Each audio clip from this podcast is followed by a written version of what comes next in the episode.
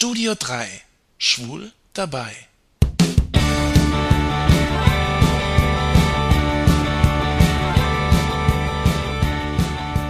Hier ist das Studio 3.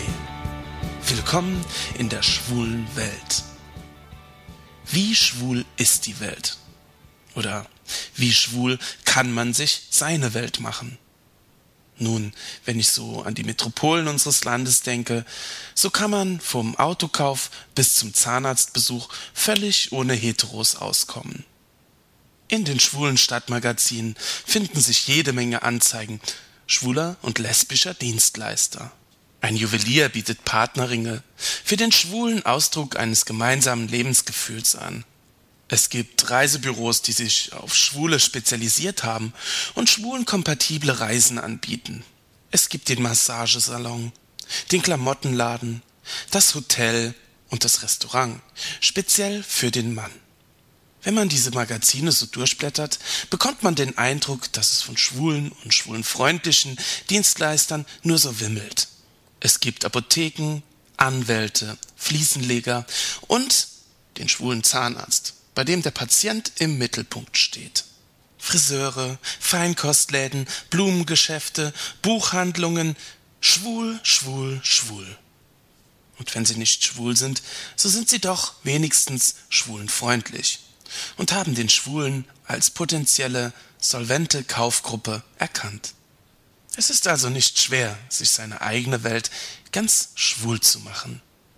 Abgesehen von schwulen Dienstleistern gibt es da ja natürlich auch noch die schwulen Magazine. Schwule Literatur, schwule Musik, schwules Radio und neuerdings auch den schwulen Fernsehsender. Und selbst ich leiste da mit meinem schwulen Podcast immerhin auch einen gewissen Beitrag zum Schwulerwerden der Welt. Naja, schon. Auch wenn ich versuche, die Klischees zu umschiffen und nicht zu einseitig zu sein. Denn das bin ich wirklich nicht. Schwul zu sein ist für mich nicht alles. Die Welt ist facettenreicher und komplizierter. Es ist zwar schön, wenn man mit anderen die gleichen Interessen und Vorlieben teilt, aber warum sind so viele nicht offen für Neues und anderes? Das, was wir von den Heteros erwarten, das sollten wir selbst auch bereit sein einzugehen, nämlich offen zu sein für Menschen, Lebensweisen und Dinge, die eben anders sind als man selbst. Aber viele wollen das eben nicht. Wenn man ganz schwul leben will, baut man sich eben seinen schwulen Freundeskreis auf, geht nur in schwulen Kneipen, wird Mitglied in einem schwulen Verein, sucht sich einen schwulen Arbeitgeber und wohnt in einem schwulen Viertel. Die berühmten schwulen Viertel der Metropolen. Zum Beispiel in Paris das Le Marais, in New York das Greenwich Village und in San Francisco das Castro-Viertel.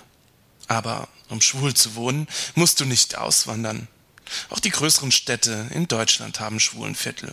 Zum Beispiel in Berlin, Schöneberg und Prenzlauer Berg.